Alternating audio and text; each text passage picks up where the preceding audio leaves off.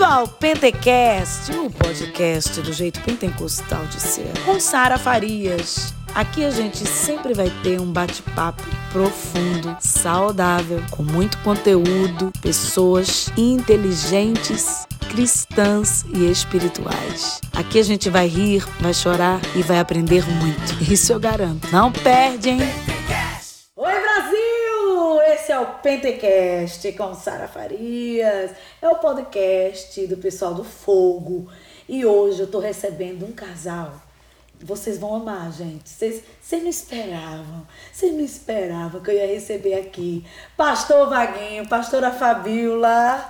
Sejam muito bem-vindos ao Pentecast. E a gente vai compartilhar muita coisa legal diretamente dos estúdios da MK Music. Aqui no Rio de Janeiro eu tenho que dizer isso. Para começar o Pentecast. Para ficar uma coisa mais, né? E eu, eu vou servir café logo, gente. Eu, vocês aceitam um cafezinho? Bom, ótimo. Vocês, porque a conversa vai ficando boa e eu esqueço do café.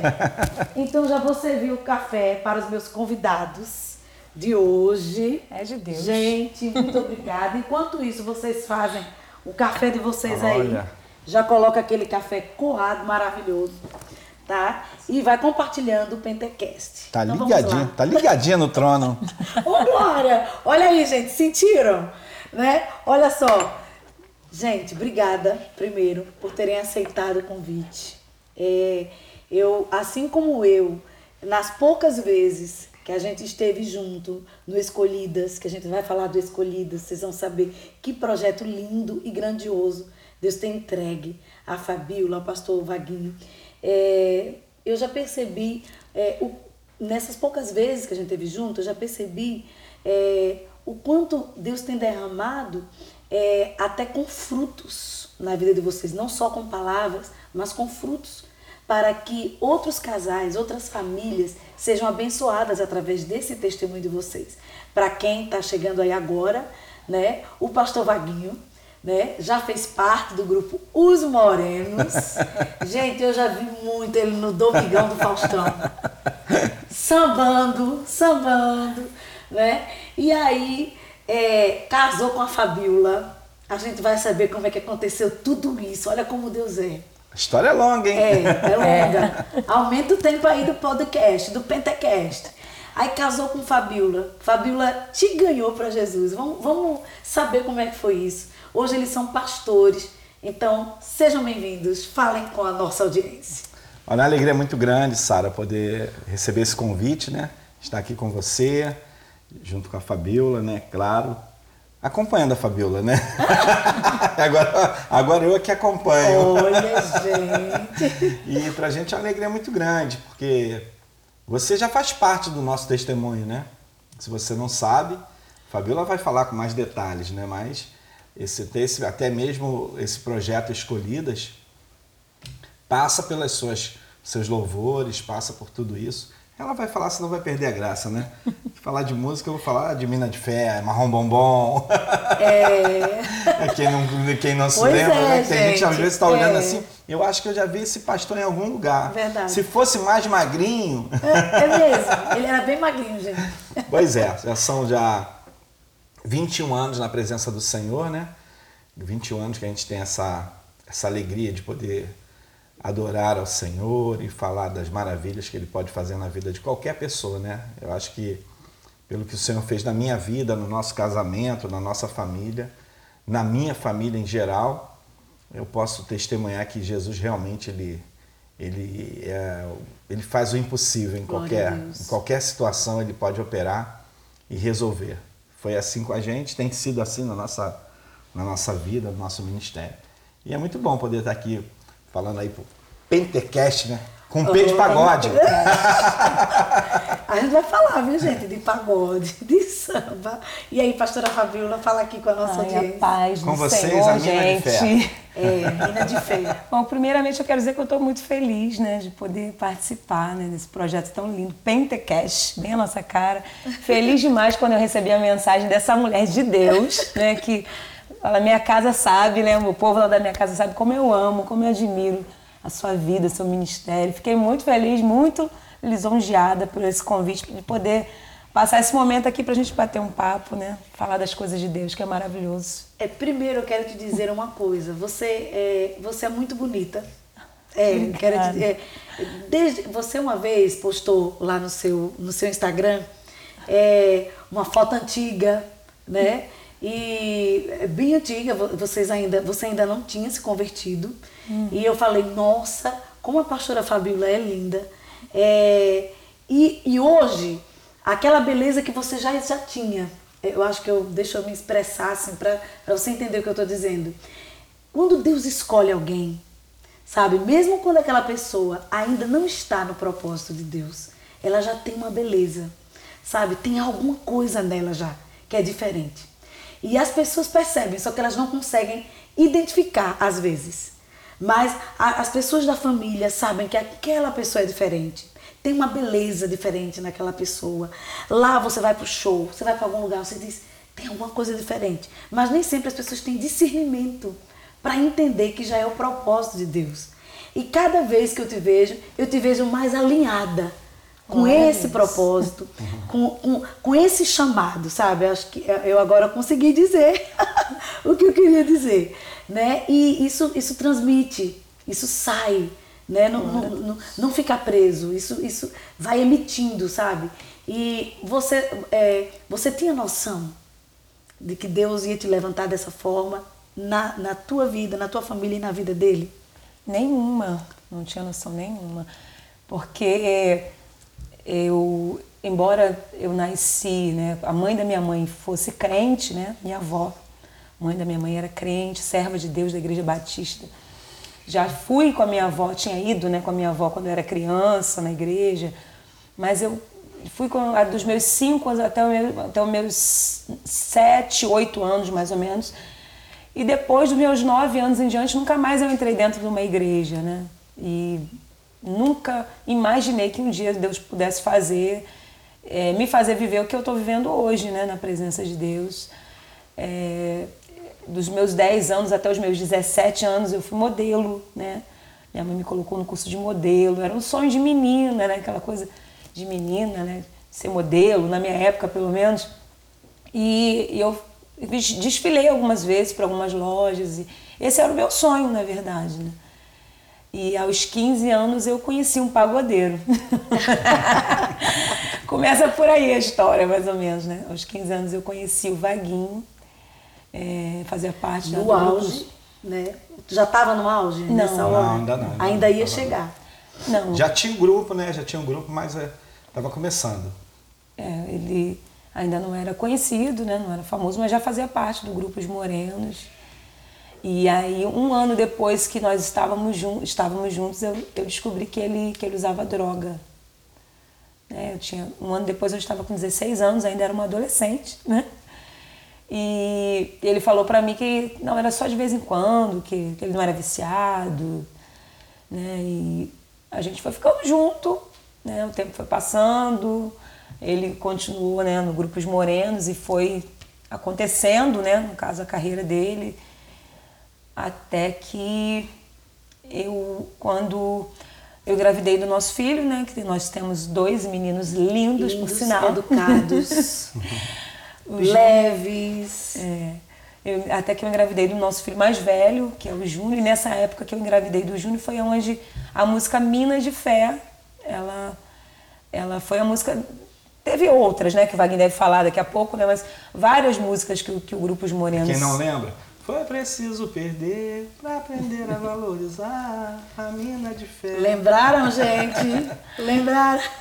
E acho que eu acelerei bastante, né? Mas a, a história, porque quando essa música estourou na voz, na voz do Vaguinho, foi onde ele ficou, né? Realmente era o pagodeiro do momento naquela época. Verdade. Estava no auge do auge da fama.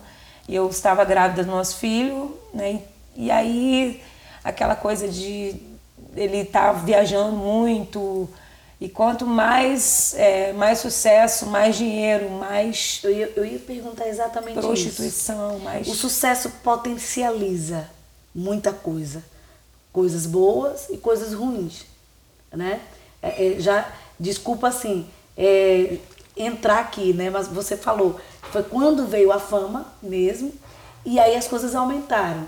É, como é que foi isso, é, pastor Vaguinho? É basicamente assim, Sara. Eu, eu, graças a Deus, sou de uma, né, minha família era uma família, embora de muita, muito humilde, né? Meu pai era um garida com lourdo, minha mãe faxineira, cozinheira. A gente, eu fui nascido e criado na Vila Cruzeiro, na Penha, uma comunidade do Rio de Janeiro. Mas a minha família, embora fosse muito humilde, sempre foi uma família muito estruturada, assim como família. Meu pai, minha mãe, minha avó, porém vivíamos completamente fora daquilo que a gente vive hoje, né? A minha avó tinha um terreiro de espírita, o meu pai, a minha avó por parte de, de mãe, né? A minha avó por parte de pai foi uma das fundadoras do bloco Cacique de Ramos, né? Que é um bloco muito famoso aqui no Rio de Janeiro e no Brasil inteiro, que é o bloco que que mais é, agregou ali os, os, famosos do samba, né? Zeca Pagodinho, Arlindo Cruz, Bete Carvalho, Jorge Aragão, todo mundo começou nesse bloco praticamente. Então eu cresci nesses dois ambientes, né? Ambiente do, do terreiro da minha avó e terreiro de samba. E fui crescendo, mas sempre tendo aquela vontade de, de, de viver da música, de compor. Comecei a compor muito novo.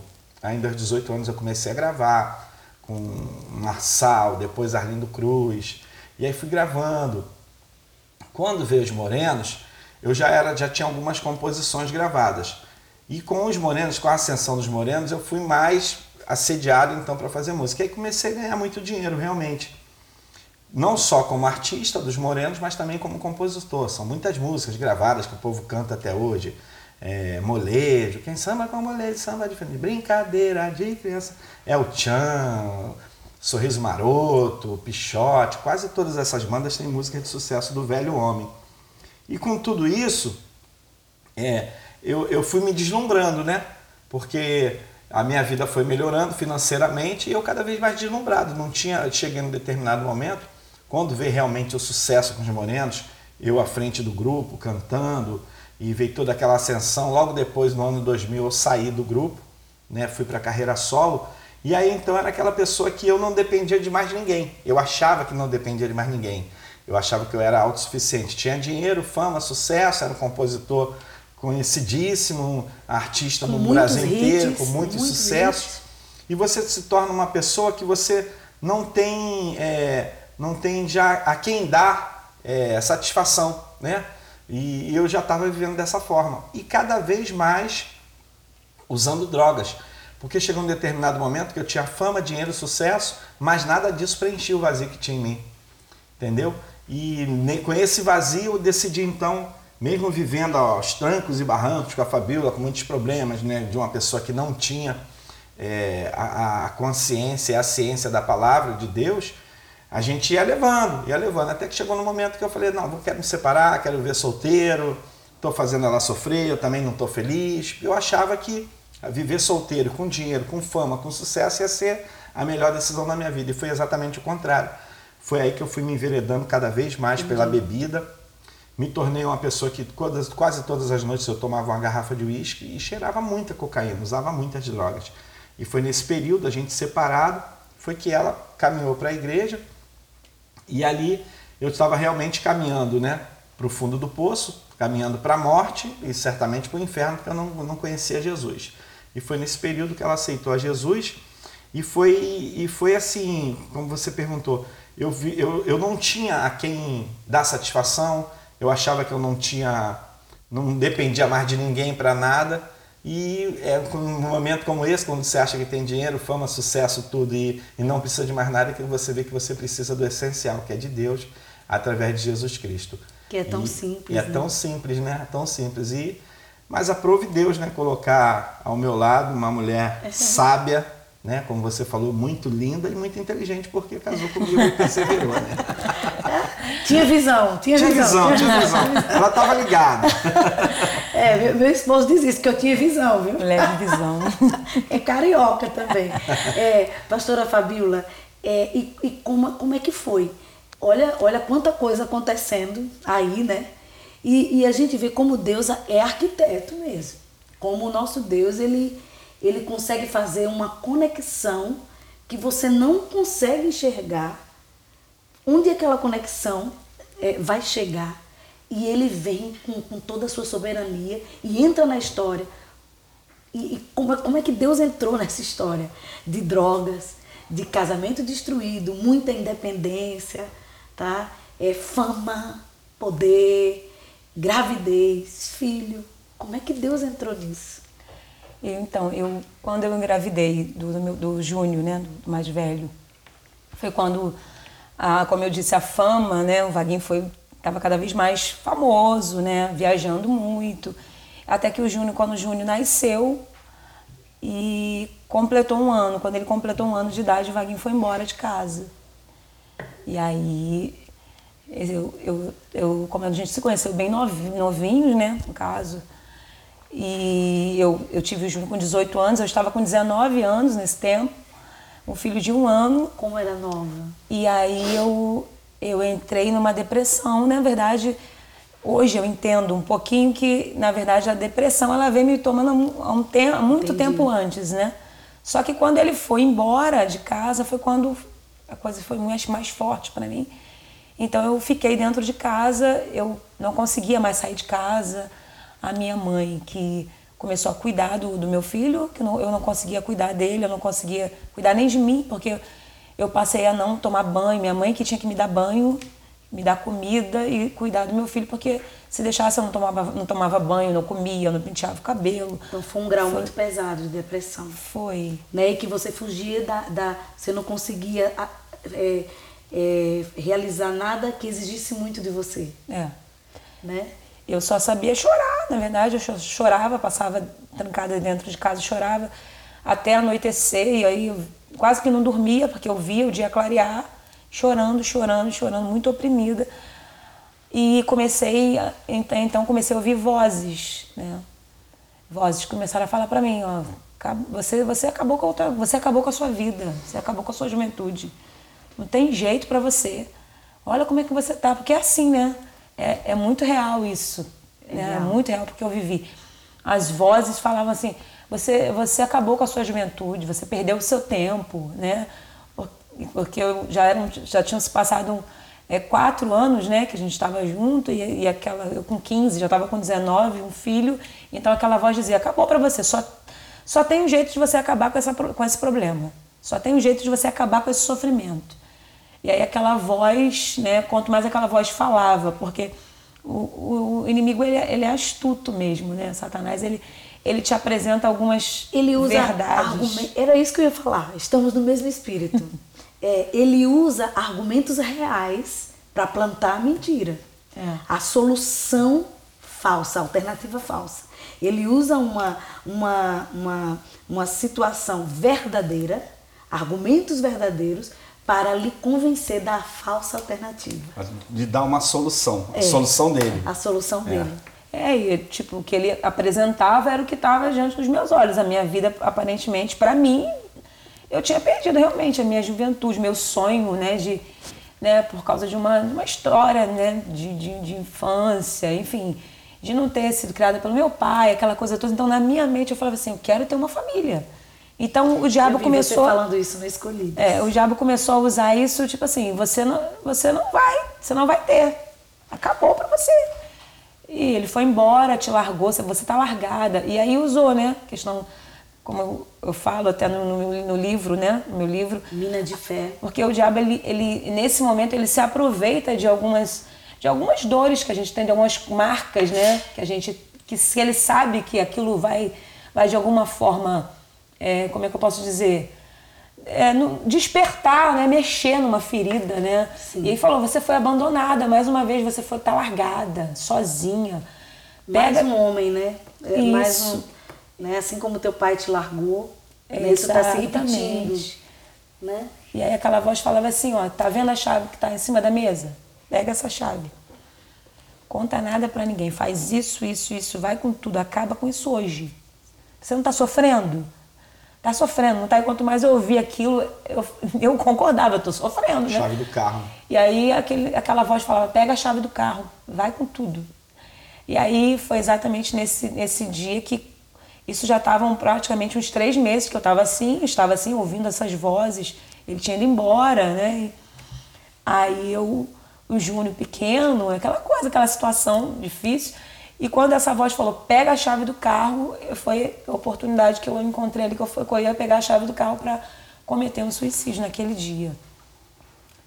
E quando eu estendi a mão para pegar, porque eu ia pegar a chave, o meu filho que estava na cozinha, sem, sem saber de nada, né, o meu filho mais velho, quando eu estendi, porque eu decidi que eu ia tirar minha vida naquele dia, ele passou do nada, né? Parecia que era do, aparentemente do nada.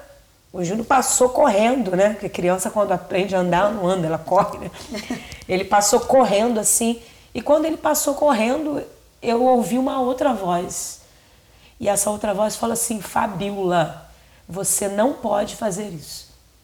Né? Então, depois, né? Na hora eu não entendi muito bem, mas hoje eu entendo que uma voz era o diabo falando: se mata, não tem jeito para você né? mas a, do outro lado era a voz do Espírito Santo falando meu nome. E eu, eu sinceramente, eu acho isso muito forte, né? Porque eu sei que a, minha avó já tinha sido recolhida, né? Pelo Senhor, mas a minha avó tinha falado para mim que um dia o Vaguinho ainda ia servir a Jesus. Amém.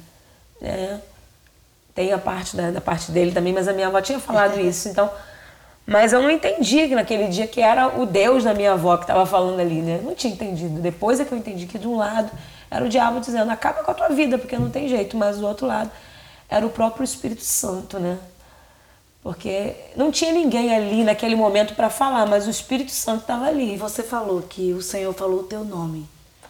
É incrível quando Deus fala nosso nome.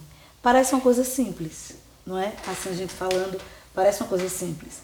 Mas a forma como Deus nos chama tem uma coisa diferente, não é? Você vê que o inimigo estava falando, você está derrotado, estava chamando de derrotada, de acabada, destruída. E Deus é. não, Deus chama pelo nome. Ai, que lindo. Glória a Deus. É diferente, né? Eita Deus! Eita.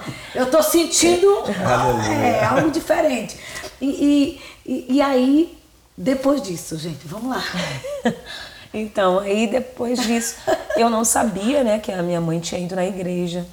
Eu não sabia que ela tinha ido.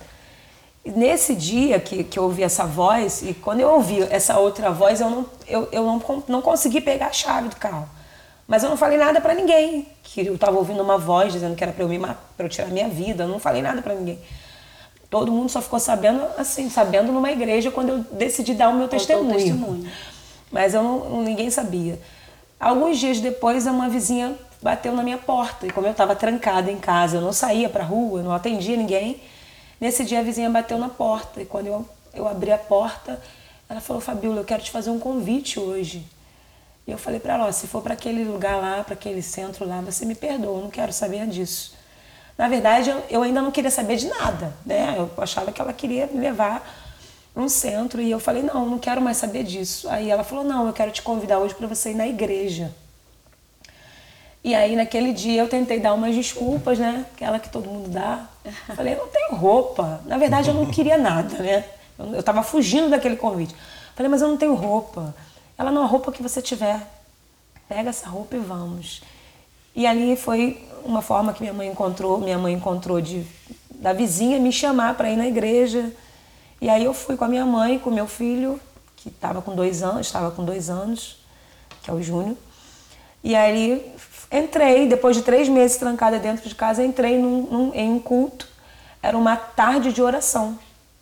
Tinha poucas pessoas ali naquele culto. Hum. Era um culto com pouquíssimas pessoas e um, uhum. um pastor ali pregando para aquelas poucas pessoas. Era uma roda, literalmente, naquele tempo, né? Era uma roda de oração e um pastor pregando ali e aquele pastor começou a pregar e começou a falar, a falar ali para aquelas pessoas: crê no Senhor Jesus Cristo e será salvo tu e a tua casa. Nossa. Eu ouvindo aquela pregação, na minha mente eu olhava para a vizinha, olhava para minha mãe, na minha mente eu falava: quem contou para esse pastor que minha casa está destruída? Porque eu não conhecia a palavra, ele estava citando, né? Atos 16, 31, mas eu não sabia, né? E eu falei: como que ele sabe? Ele está ali falando que crê no Senhor Jesus Cristo e será salvo tu e a tua casa. E aí ele continuou pregando, ele dizia: o choro pode durar uma noite, mas a alegria vem pela manhã. E naquela ministração, mais uma vez, eu falei: como que alguém contou para esse pastor que eu tô, que eu tô virada, virando a madrugada chorando? Porque ele, Como que ele sabe? Tem três meses que eu só sei chorar, ver o dia clarear, ele está dizendo que o choro pode durar uma noite, mas a alegria vem pela manhã. E aí, no final daquele, daquele culto, naquela tarde de oração, eu levantei minhas mãos, aceitei Jesus ali naquela tarde, depois Amém. de três meses em depressão. A importância da igreja, né? de uma igreja aberta, uma igreja aberta, onde as pessoas podem ter contato com a própria libertação, com a própria identidade real em Cristo Jesus, sem precisar da droga. Como é importante uma igreja, um ponto de pregação. Isso é muito importante. E aí, pastor Vaguinho, nesse momento, quando você soube, a minha mulher agora é crente. Aí que tá, eu não soube. aí que tá. Ela, ela fez um propósito, né? Segundo ela, de, de não falar nada. Mas eu percebia que tinha algo diferente. Todas as vezes que eu ia lá visitar o Júnior, né?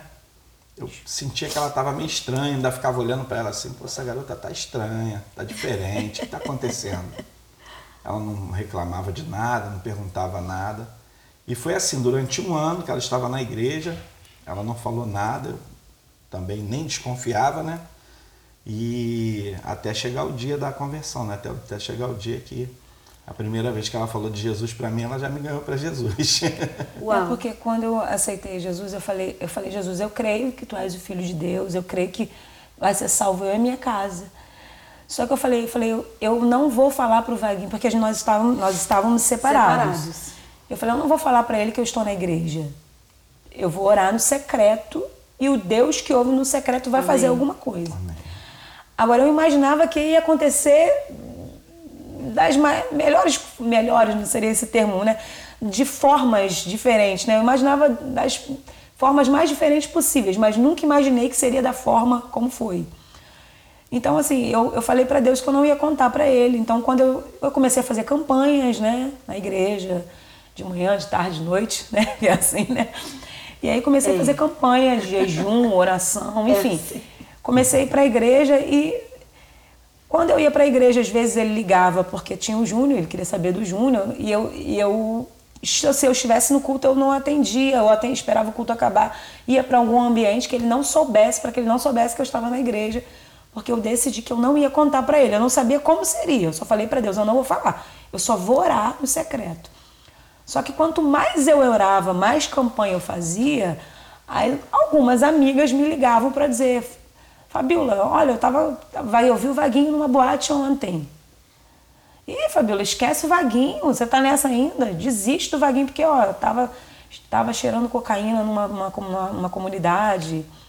E eu vi ele com uma mulher no lugar assim, assim, assim, assim. Fabiola, desiste. Então, quanto mais eu buscava, é, eu, eu, eu faço questão de falar isso porque eu sei que isso acontece muito, né? Quando a gente decide buscar a Deus, quando a gente decide seja lá o que for que a gente decide fazer para Deus, né? Quando a gente se propõe, quantas vezes as situações vêm para dizer para você que não tem jeito, que não está adiantando, não está Piora, adiantando, né? Piora. Às vezes eu falo assim que às vezes quando a gente começa a orar, piora. Piora. piora. Aí você, ai meu Deus, mas como, como pode ter piorado, né? E aí eu sempre falo, continue, né? Continua ali na peleja, orando. E aí, como foi que, Jesus foi trabalhando, pastor Vaguinho? Bom, eu cada vez, ela, ela buscando a Deus sem eu saber, ela na igreja e eu cada vez mais no mundo, né? Fama, sucesso, dinheiro, farra, uísque, drogas e vivendo uma vida completamente louca, né? E, e, certamente não fosse não fosse Jesus chegar na minha vida, não estaria aqui agora, né? Porque é, um grande problema de um, de um viciado muitas vezes não é a falta de dinheiro para usar droga, mas quando você tem dinheiro que, e, e você não tem limite. É por isso que a gente vê tantos artistas, é tantas a falta pessoas. De limite. É, você vê tantas pessoas que às vezes. Pode tudo. A gente vê a notícia aí, ah, artista famoso, empresário, né, morre de overdose. Por quê? Porque quando não tem a falta do dinheiro, não tem limite. É usar a droga até morrer. Né? E, e eu estava indo por esse caminho. Né? E até chegar no dia 30 de outubro de 2000, nesse dia eu já estava ali há três dias e três noites dentro de um quarto de motel, aqui no Rio de Janeiro, no Meia, onde eu peguei uma grande quantidade de cocaína, uma garrafa de uísque, fui para um motel. E ali eu fiquei primeira noite, segunda noite, na terceira noite, sem comer nada e sem beber nada saudável. Meu Deus. Três dias e três noites, só bebendo uísque e usando cocaína. E chegou um determinado momento que eu vi que eu estava muito mal. Eu vi que eu já não estava mais conseguindo respirar direito e eu não conseguia parar de usar droga. Aquele dia, certamente, o diabo tinha preparado para a minha morte. Mas o dono da vida e da morte, Amém. Glória a a chave da vida e da morte está nas mãos de Jesus. E aí eu resolvi ligar para ela. Amém. Eu vi que eu estava muito mal, já não estava conseguindo é, é, nem respirar direito nem falar, mas peguei no telefone e liguei para ela. E nesse dia ela estava exatamente, ela tinha ido levar o meu filho para minha mãe e meu pai ver, no recreio, onde eles moravam. E quando eu liguei para ela, ela estava exatamente lá e ela atendeu. Eu falei, eu preciso de você, vem encontrar comigo. A voz embargada, né, respiração ofegante. E ela foi até o encontro onde eu estava, deixou meu filho lá com a minha mãe e foi para lá. Não era a primeira vez que ela tinha me visto né, drogado, já tinha uma outras vezes que ela tinha me visto e, e ela, pela minha voz, ela percebeu que eu estava na mesma situação. E ela foi ao meu encontro, ela não queria ir, mas a minha mãe falou, não, vai minha filha, vai lá. E ela foi. Quando ela chegou lá, ela se deparou, aquele artista famoso, que todos os finais de semana estava no programa de televisão, com um sorriso aberto, de uma orelha a outra, cantando, dançando. Estava lá em cima de uma cama com um prato de cocaína na mão, uma garrafa de uísque na outra e completamente tomado pelas trevas. E ela olhou aquela cena, o interessante é que ela não se desesperou, ela não gritou, não chamou segurança do hotel, não chamou gerente, não chamou polícia, médico, nada. Ela só sentou na beira da cama, virou de costas para mim e eu achei estranha aquela atitude dela, né? Ela simplesmente ficou na dela, eu olhava assim de lado assim e via ela movimentando os lábios. Né? Eu ainda pensava assim, eu tô bebendo, cheirando e ela que tá doidona, tá falando sozinha. Só que ela não estava falando sozinha, ela estava falando com Deus Glória que tem Deus. todo o poder. Em determinado momento, eu pensei assim, vou dar mais uma cheirada nessa cocaína e certamente ia morrer, porque eu já estava muito mal. E aí preparei uma grande quantidade para usar e resolvi me despedir dela. Eu vi que se eu usasse aquilo, eu ia, eu ia realmente morrer. Eu já não estava mais aguentando respirar e nem falar. Aí eu falei, Fabiola, Fabiola, com a voz muito fraca. Ela, que foi, Vaguinho? Aí eu falei para ela assim, me perdoe. Ela olhou, tá, por que você está me pedindo perdão? "Ah, porque para mim não tem mais jeito. Eu já fui me despedir dela. Eu já tentei de tudo, para mim não tem mais jeito. E eu tinha tentado. Muitas vezes eu fiz oferendas, eu fiz promessa, eu fiz simpatia, eu fiz consultas em determinados lugares, porque eu queria parar de usar droga. Eu sabia, na minha sã consciência, eu sabia que aquilo estava fazendo muito mal fazendo para mal. mim, eu sabia que aquilo estava fazendo a minha família sofrer muito, porque a minha família toda estava sofrendo muito. As pessoas que me amavam, né, meus amigos, companheiros de música, sabiam que eu que eu estava aquilo ia realmente acabar com a minha vida. E eu queria parar. Quando eu estava consciente, eu sabia que aquilo estava me prejudicando e eu fiz muitas e muitas coisas. Ela presenciou várias vezes eu indo fazer trabalhos na praia, cachoeira, encruzilhadas. Para quê? Qual é o intuito? Eu tinha dinheiro, fama, sucesso, eu não precisava de mais nada. A única coisa que eu queria era parar de usar droga e parar de beber. Porque eu tinha certeza, eu já tinha visto algumas pessoas do meio artístico perdendo a vida por causa daquilo. E recentemente tinha uma amiga minha que tinha morrido, não convém falar o nome, né, para não aborrecer, mas ela era até da minha da mesma gravadora minha, no auge do sucesso também, ela morreu de overdose. E a gente tinha uma, uma, uma amizade, né? E aí eu sabia que aquilo ia me destruir, estava me matando. Mas eu não conseguia parar. Aí eu fiz vários lugares, em várias instituições, eu fui tentando parar de usar droga. Mas eu realmente eu não tinha mais força. Isso tudo começava quando eu começava a beber. Muitas vezes eu não queria usar. É o que a gente diz, né? Que um abismo puxa, Leva o- leva ao outro abismo. né? Comece, tomava um gole de cerveja, por isso que hoje eu sou tão- completamente sou contra a bebida, sou contra a droga, sou contra cigarro, sou contra tudo, porque eu sei o que isso pode fazer num, num ser humano. E quando eu bebia, eu já me dava vontade de usar droga. Entendeu? Eu não queria usar, mas eu não conseguia mais segurar. E aí eu falei para ela, eu já tentei de tudo, mas eu não consigo. Aí eu preparei para poder usar mais uma vez, né? E certamente eu ia morrer. Eu estava muito mal mesmo, eu já não aguentava nem falar e respirar direito. Aí foi quando ela que estava um ano na igreja, sem eu saber, ela pela primeira vez ela falou: Vaguinho, eu conheço um que pode te ajudar. Glória a Deus. Eu peguei ainda o prato de cocaína, apontei para ela a garrafa de uísque, falei: "Quem? Quem pode me ajudar?" Aí ela pela primeira vez falou para mim: "O nome dele é Jesus Cristo de Nazaré." Meu Deus. Ela olhou dentro dos meus olhos e falou: Vaguinho, entrega o teu caminho Glória ao Senhor, Deus. confia nele e o mais ele fará. E na mesma hora que ela falou isso, eu fiquei parado assim, com um prato de cocaína, com a garrafa de uísque.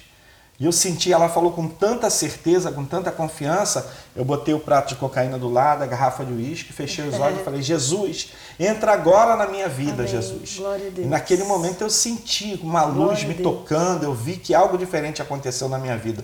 Quando eu abri os olhos, eu percebi que eu não estava mais com a voz embargada, eu já não estava mais com a respiração ofegante, não estava mais com o olho arregalado, mas eu estava com- como eu estou aqui agora, né, diante de você.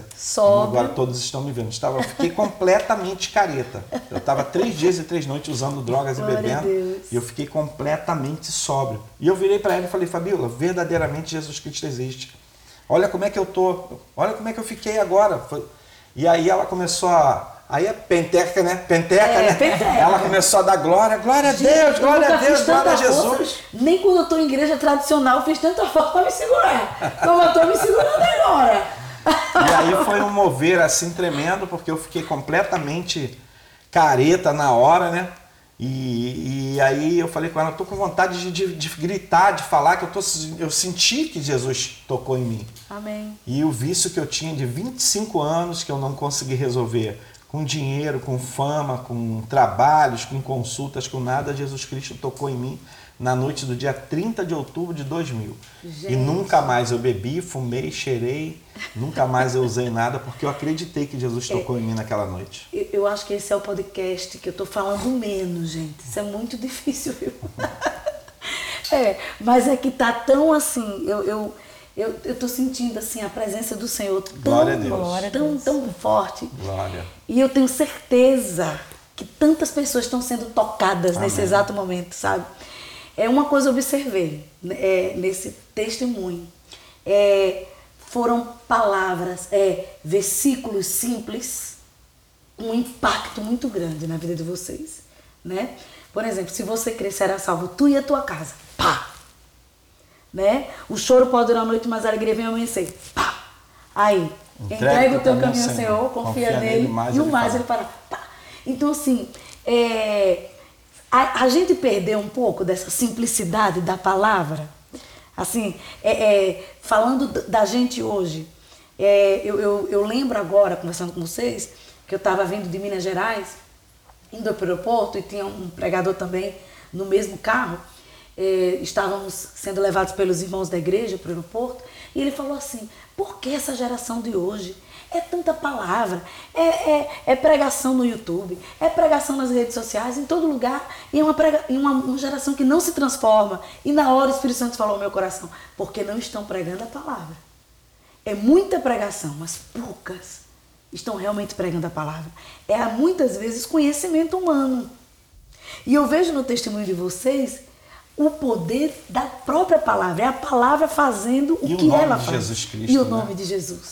Você quando faz uma, uma junção do poder que há nesse nome, com confiança, quando você declara, fala com certeza que Jesus Cristo é o nome que tem todo o poder e você faz a junção com a palavra de Deus, acontece o que aconteceu naquela noite, Glória 30 a de outubro de 2000. Jesus entrou na minha vida, operou, me libertou, me transformou. E quem diria, né? O pagodeiro improvável hoje está aqui como pastor da casa Amém. do Senhor. Glória a Deus. E eu tenho uma curiosidade para te perguntar. É, é muito diferente? Porque a- a- hoje a gente vê tanta, tanta coisa denegrindo, muitas vezes, o nosso meio, o meio, evan- o meio evangélico.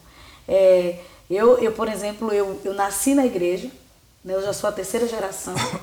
É, eu, eu cresci nesse ambiente de igreja. Tem muita coisa que hoje eu fico sabendo e eu, eu falo, será que realmente isso aconteceu? Porque eu vivi na igreja todos os anos e eu nunca vi isso acontecer. E eu quero te perguntar, eu estou falando de coisas ruins mesmo. Tem diferença? Ainda tem diferença de lá fora para aqui dentro da igreja, o meio artístico, o meio gospel? Tem muita diferença, né? Tem muita diferença. É, a gente ainda, ainda, ainda, primeiramente, né, falar sobre musicalmente, né? ainda tem muito preconceito ainda contra o, o samba na igreja, o pagode, em geral, é, foram quebradas várias barreiras, né? Muitas igrejas hoje aceitam, convidam, graças a Deus a gente viaja pelo Brasil inteiro louvando ao Senhor em ritmo de samba. Mas o ambiente é completamente diferente, né? É um ambiente muito diferente. O ambiente que a gente que a gente vive hoje, né, de igreja, né, o meio musical, gospel, tudo isso é muito diferente, muito diferente. É claro que muitas vezes você se decepciona com pessoas, né? Mas é como a gente tem que levar a vida. A gente não pode é, se guiar por atitudes nem comportamentos de pessoas. A gente tem que tem que andar seguindo aquilo que a gente confia e acredita no poder supremo de Jesus de transformar, de libertar, de curar, de salvar. Mas realmente assim tem muita diferença. O ambiente no, no meio secular é muito complicado, é muito complicado. E eu tomei a decisão né, de, de sair há, 20, há 20, 21 anos, quando eu aceitei a Jesus. É, nós aceitamos Jesus na Sara, nossa terra, né? Fabíola aceitou Jesus num culto dentro da, da Universal. Sara, gente, cinco, seis anos. Nós nos batizamos na Sala Nossa Terra, nós casamos na Sala Nossa Terra no Rio de Janeiro com o Bispo Francisco, o pastor Erle. Erlen César. Erlen César. O interessante dizer, porque eu, eu trabalhava, adolescente, eu trabalhava no centro da cidade, morava em Irajá, e eu sempre passava ali em, em, Parada de Lucas e tinha um muro grandão escrito entrega o teu caminho, o Senhor confia nele. Mas tem até hoje. Isso tem há 40 anos esse, essa, esse muro lá pintado com esse versículo. E eu não sabia. Depois, quando a gente aceitou a Jesus, né, que eu fui para a igreja, que eu fui, nós fomos batizados na Sara Nossa Terra, eu fui saber que era a empresa do pastor Erle, o homem que me batizou. Amém. Olha como que esse versículo faz parte da minha vida. Amém. E até o primeiro louvor que o Senhor me deu, que tocou na rádio, entregue o teu caminho ao Senhor, confia nele, e o mais ele fará tudo. Esse versículo é o versículo da minha vida. Tem uma frase do pastor Erlen César, do livro dele, que, a, e ele fala assim: a fé honra Deus e Deus honra a fé. Honra a fé. Esse livro que é dele, né, que, que ele me marcou tanto, é, eu escrevi no meu primeiro CD, gente, que eu lancei. Eu escrevi quando o povo me pediu autógrafo, eu colocava a fé honra Deus e Deus honra a fé. É, assim, é, tem muita coisa é, para a gente falar. Antes de eu, de eu, começar a entrar na parte da pastora Fabiola, é, da, da, construção dessa mulher, dessa pastora, né? É, eu, eu ia te perguntar sobre a questão do estilo musical. Porque às vezes, por exemplo, você é aquela pessoa que você gostou é, de forró a vida inteira. Aí você vai para a igreja e tem aquela coisa com ah, aqui eu não posso tocar o, o forró, né? Gostou de samba, o, o, o senador Wagner Malta, ele sempre reclama disso. Eu não posso cantar meu samba. ele, ele sempre fala, né? E qual, é a a igreja precisa amadurecer?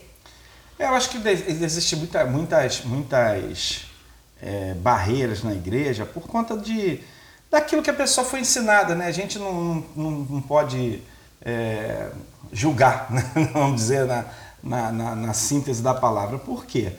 Porque muita gente que aprende, quem aprendeu apanhando só vai saber ensinar batendo, não é isso? Quem aprende apanhando só, só ensina batendo. Então Verdade. você tem que saber como essa pessoa foi criada, como ela aprendeu. Eu, eu sou muito, muito tranquilo quanto a isso. Quando eu sou convidado para ir numa igreja, as pessoas já convidam porque querem ouvir o Vaguinho cantando o louvor já ritmo de pagode. a sua essência, né? Isso. Mas já aconteceu, por exemplo, a primeira vez. Hoje, hoje eu sou pastor da DEVEC, pastor auxiliar da DEVEC, né? Um abração para o meu pastor Silas Malafaia. Mas a primeira vez que eu fui cantar na Assembleia de Deus da Penha, é, me convidaram para ir cantar e quando eu cheguei, eu olhei, estava lá o pastor José Santos, né, um dos fundadores da igreja, e mais uns três pastores, tudo da cabeça branca assim, e me convidaram para cantar.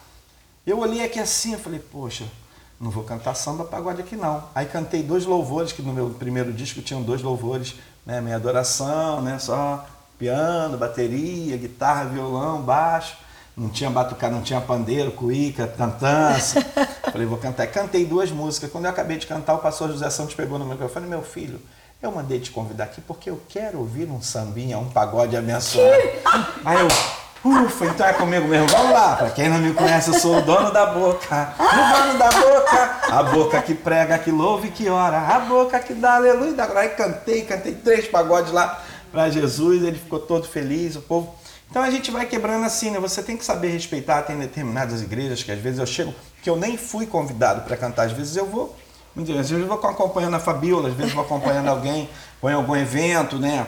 acompanhando o pastor Samuel Malafaia, meu pastor, e a gente vai chega lá, eu tô lá na minha, né? Se pedir para eu cantar, pode cantar pagode. Não é para cantar pagode mesmo. Não, a igreja aqui é.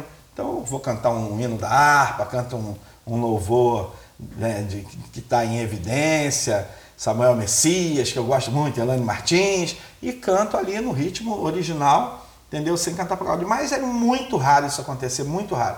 Quase todas as igrejas que eu chego, eu já cantei todas as denominações que você imaginar. Amém. O pessoal me convida e chega lá, quer ouvir o, o cavaquinho, o pandeiro, o pagodinho abençoado. Amém. Olha, gente, que testemunho lindo. É para você compartilhar a igreja e glorificar de pé. A Lomara já apareceu ali, gente. Ela é, ela é por isso que eu falo. Alô, que você é a vilã dos bastidores. já vi você com esse tempo, né? Então, olha só. É, pastora Fabiola, eu, eu te conheci é, junto com, a, assim, não é junto com a Elane, mas na, na, naquela mesma pegada que o Brasil conheceu a Elane, né? Com roupão, coque, com roupão. coque. Né? Eu te conheci é, assim. É, como, como foi a. a é, eu sei que o nosso tempo já foi, mas como é que foi essa tem é, é, ido na Assembleia de Deus, é, entrado, participado da Assembleia de Deus é, dos últimos dias, de, depois de ter se convertido na Sara, como, é, como é que foi tudo isso? E chegar agora nessa estatura que você está hoje? Bom. Uau! Respira! é. a caminhada é longa, né? Mas é, a gente passou um tempo lá, né? São 13 anos que a gente caminhou na, na Assembleia de Deus nos últimos dias. A Elaine, ela saiu é primeiro, né? Primeiro que eu. E a gente, eu, hoje eu, eu, vejo assim, foi um tempo, um, um, tempo necessário que a gente que a gente passou, que a gente viveu. E depois eu eu pregava pouco ainda naquele tempo, de vez em quando eu estava pregando em alguns lugares. A partir de então foi 2017, né? 2018, 2017 que nós 2017 nós fomos para a DEVEC. A DEVEC 2017. É, e, na, mas, na verdade, o, o, o, Escolhidas, inclusive, eu fiz o primeiro ano, foi em 2016. Inclusive, quando... Deixa eu te usar. Deixa eu te usar, que eu, meu Deus do céu, não vai dar tempo de falar sobre isso. Mas, assim, eu comecei, eu iniciei ali com... Foi o louvor com, que inspirou ela. Com Escolhidas para 100 mulheres, né? Aí foi... foi aumentando para 200, 300, enfim.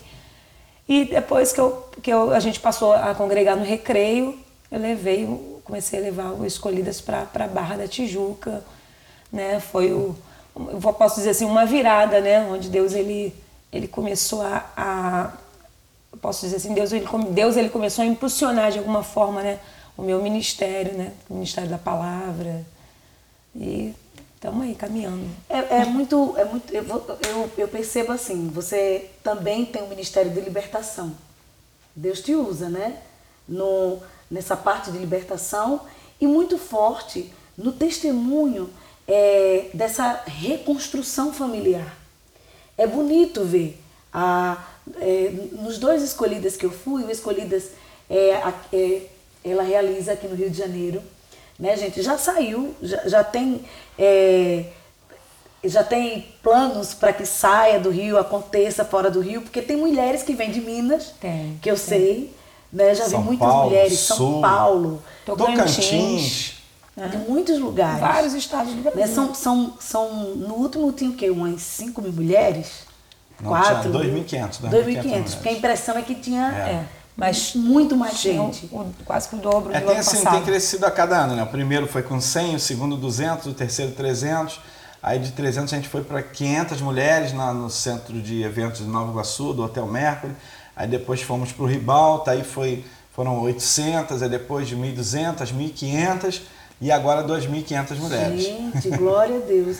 E é bonito quando a, a família se posiciona ali no altar. E é, é, é, é, lindo ver que o desejo que você tinha do teu coração, né, lá atrás, né, eu não tive isso, mas eu quero construir. E, foi, e foi exatamente assim. Foi numa tarde que o Espírito Santo ele falou comigo, eu perguntando a Deus, eu estava tava uma dificuldade espiritual, vamos dizer assim, né? Meio que, meio que abatida, meio que fraca, né? Todo mundo passa por, acredito que a grande maioria passa por uma situação assim, e perguntando a Deus o que, que ele queria de mim. Foi quando Deus me levou no livro de Esther 2,17, que eu sempre amei a história de Esther, e até porque, né, eu costumo dizer que no, a história de Esther e o dia 30 de outubro, para onde a gente contou aqui, onde o diabo dizia que ia matar o meu marido de overdose, né? Acontece, eu gosto muito porque no livro de Esther fala que no dia em que os judeus, que no dia que os inimigos pensavam que eles iam prevalecer contra os judeus, sucedeu o contrário. Então eu, assim, eu aplico muito isso porque aconteceu na nossa história. No dia que o inimigo pensava que ia matar o meu esposo de overdose, ia destruir de alguma forma a minha família, sucedeu o contrário. Então, Nossa. nessa tarde, o Espírito Santo me levou para o livro de Esté e falou, aí eu, eu falei, Esté foi uma escolhida. E aí Deus me deu esse, Deus me deu esse nome, escolhidas. E o Senhor falou que através do meu testemunho, eu não sabia como, mas o Senhor falou que através do meu, do meu testemunho, Ele ia me usar de alguma forma para despertar outras mulheres, né? E assim tem sido, né? Até começou, como eu disse, com essas 100 mulheres. E no primeiro Escolhidas, quando foi para essas 100 mulheres, a, a, a pastora, a última pastora, a última pre, preletora do, do Escolhidas, ela começou a. Eu, não, eu, ainda, eu ainda não tinha ouvido ainda o Deixa Eu Te Usar. Essa preletora, ela fechou com essa música, tava, tava estourando essa música. Tava Mas eu não, tava assim no comecinho. e ela começou a praticamente profetizar ali. E quando ela começou a cantar, deixa eu te usar para curar, enfim, eu foi uma confirmação essa música foi uma confirmação esse louvor do que Deus tinha para minha vida.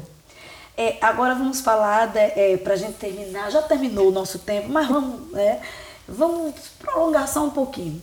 É, a gente sabe que esse dia, que foi o dia da virada do Vaguinho, né, eu gosto de chamar de dia D. É o dia D, né? É, esse, esse, nem os nossos dias não são dias Ds. Os nossos dias não são dias Ds. A gente passa vários dias simples, dias comuns, que nada acontece, dias de insignificância, como esse que você falou agora. Né? Como é que a gente faz né? É, para que a gente saia desse, de um dia D para outro dia D? né? Que é o dia do, do que vira a página do Vaguinho, é o dia que, é o dia que vira a página do Escolhidas, é o dia que vira a página é, do Ministério, é o dia que vira a página de, um, de uma, uma conquista na vida do filho, mas os dias não são assim. Como é que vocês fazem nesses dias? Os dias comuns. Como é que a gente vive os dias comuns que não tem tanta glória? Ah, é na busca, né? na busca e na confiança de que ele está no controle de tudo, né? O principal, o principal é isso. Porque a gente sabe que o ouro é refinado no fogo, né? Amém. E a gente sabe que a gente é valioso para Deus, né? Como diz no louvor, né? Você tem valor e você tem que acreditar nisso. tem que acreditar que Deus tem um propósito, que Deus está no controle de tudo. A gente, desde quando a gente há 18 anos atrás, quando eu, quando eu encerrei meus contratos com gravadora, com empresário, com shows de prefeituras, né, de, pelo Brasil todo, eu também eu puxava um bloco de pagode no Carnaval de Salvador com um milhão de pessoas. Quando eu, aí em 2018, há 18 anos atrás, quando a gente, quando encerraram é, esses contratos, que eu tinha feito um propósito, quando encerrar tudo, que encerrou em 2004, eu só vou viver para adorar o Senhor. E aí, por incrível que pareça, eu recebi as melhores propostas, quer dizer, eu recebi as propostas assim que eu nunca tinha recebido nos Maiores, meus 20 assim. anos de carreira, Uau. entendeu? Mesmo com muitas conquistas de poder dar uma boa casa para os meus pais, tirar da favela, dar uma boa casa para minha filha, da gente ter uma, uma, uma vida financeira estabiliza, estabilizada, eu nunca tinha recebido propostas tão é, com tantas vantagens quanto eu recebi quando eu tomei a decisão de realmente viver só para servir a Deus. Né? Mas a gente cumpriu com o propósito, né? porque entre a proposta e o, propósito é melhor você seguir o propósito. E estamos vivendo assim, a gente vive assim até hoje. A gente se. É como diz é, Paulo, né? A gente. E a gente vive com os nossos filhos dessa maneira, com a nossa família dessa forma. Se a gente tem dinheiro para ir numa boa churrascaria, a gente vai lá e dá aquela saboreada naquele franhaque, naquela costela de cordeiro, naquela paleta de cordeiro com geleia de hortelã. Ai, meu Deus. Vou falar isso, estamos famintos, hein, como pastor a gente, vigia aí. Como a gente também vai com muita alegria, com muita felicidade naquele podrão, aquele cachorro quente da madrugada, né?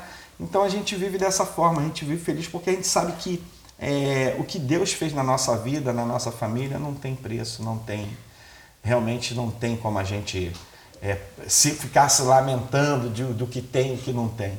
É viver agradecendo, dando glória a Deus. Você falou, saber o nosso valor em Deus. Né? Saber o nosso valor em Deus no dia simples. Né? No dia que não tem tanta coisa, não tem isso tudo. Né? Mas eu sei o, meu, o valor que eu tenho. Você falou, saber que eu sou valioso é para Deus, viver de propósito e uma coisa incrível no Escolhidas que eu observei na hora, eu fiquei lá um tempão, é, vocês receberam ali o governador, né? E isso, isso é Deus legitimando. Isso é Deus legitimando, porque é uma autoridade, né? A, além de toda aquela atmosfera que estava incrível. É, é, é, é, é, são frutos, como eu comecei o Pentecast falando dos frutos.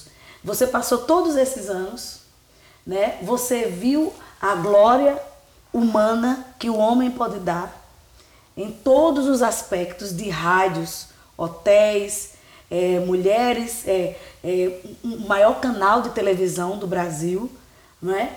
E você depois teve contato com uma vida mais simples, porém mais cheia de propósito. Graças a Deus. E hoje você tem uma família e, e Sabe algo que Deus tem falado comigo, pastora Fabiola?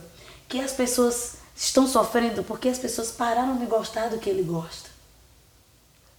As pessoas pararam de amar o que ele ama. E o, o que Deus planejou para nós, se a gente seguir, vai dar tudo certo. Por exemplo, a, a gente tá. Eu não sei, acho que a gente tem uma idade parecida, tá, gente? Né? E quando a gente vai amadurecendo, a gente vai vendo que que bom que eu tenho uma família. Não é isso? Que quando você tem 20 anos, quando você tem 15, você diz, será que esse negócio de casar? Será que, né? E tal, e tal, e tal. Será que eu estou preparado? Mas quando você vai amadurecendo, você fala, nossa, que bom que eu casei. Que bom que eu tive filho. Eles agora estão grandes. Que bom que eu, que eu construí algo. Vocês sentem isso? Que vocês construíram no meio das cinzas um memorial diante de Deus e que isso hoje tem que ser muito compartilhado. E por isso que eu me alegro em, em estar conversando com vocês aqui hoje. Ah, eu, eu sinto, com certeza, e sou muito grata a Deus e, e tenho o prazer né, de, de, de compartilhar né, o que Deus fez na nossa vida, porque hoje em dia né, existe, existe uma, uma falsa uma falsa crença, né? não sei se seria essa a palavra, onde as pessoas, as, as pessoas andam muito desacreditadas né? da família. Nós não somos perfeitos, né? Sim. A nossa sim. família é, é comum Nem como é todas ser, as gente. outras, mas o que eu quero dizer é que eu experimentei, nós experimentamos que é possível. Que Deus, Deus realmente, como você falou, né? ele, ele faz das cinzas, ele pega das cinzas e ele reconstrói, né? Ele faz uma nova história e, e e sinceramente, eu, eu quando a gente está nas igrejas, a gente vai nos lugares, na, nas nossas redes sociais, tem pessoas que falam que depois que ouviram o nosso testemunho, elas estavam prestes a desistir do casamento. Uma mãe que estava prestes a desacreditada do, do, filho, do filho, porque está tá nas drogas. E ver essas pessoas falando assim: eu encontrei esperança. Inclusive, esses dias, essa semana, eu preguei numa igreja e contei um pouco o testemunho, meu testemunho. E uma jovem, era uma menina de uns 20 anos pelo menos, ela veio chorando. E ela falou assim: a sua palavra hoje, o seu testemunho me deu uma esperança. Ela chorava, porque ela falou que tinha um problema com o pai. O pai dela tem, na verdade, um problema com drogas. Então, assim, é maravilhoso, né? Poder, de alguma forma, ser um instrumento de Deus para que para as pessoas que estão aí desacreditadas e, e, elas entenderem que é possível. Que Deus e essa faz. história tá no Mina de Fé. Tá tudo aqui, ó. Mostra aqui. de Fé, gente. aqui ela fala quase tudo. E, o, e, as, e as demais coisas você leva na, aí na igreja, né? Para entenderem mais, ouvirem mais da parte do Senhor. Gente, eu quero agradecer demais. Eu não sei se a gente conversou tudo. Olha, ainda estou procurando alguma coisa, tá, Lomar? tá? Né? Então, assim, eu quero agradecer de coração a vocês por terem aceitado é, o nosso convite para estarem aqui no Pentencast.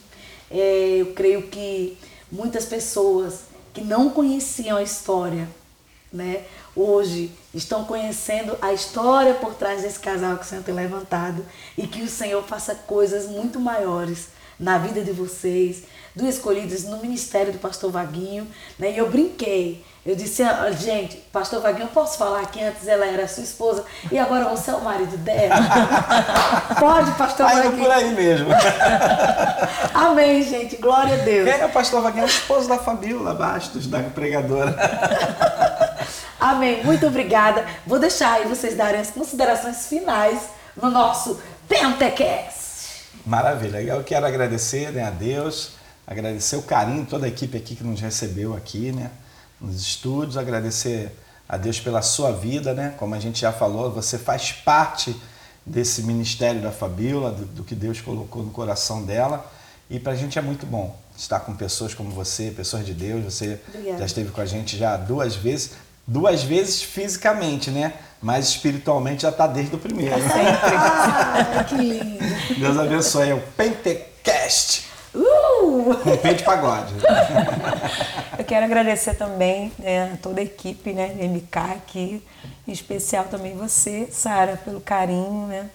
Por poder também mais uma vez compartilhar da nossa história. Deus abençoe a sua vida, Deus continue te levantando. Você, a sua casa, a sua Amém. família Obrigada. também são, são bênção para nós, viu? Amém. Gente, esse foi o Pentecast, mais um episódio. E fica ligado, segue, segue nós, hein? Segue nós no Instagram, Pastora Fabiola Bastos, Pastor Vaguinho. Segue todo mundo, comenta e compartilha, porque todo mundo tem que saber. Esse foi o Pentecast de hoje. Você ouviu Pentecast com Sara um oferecimento MK Music.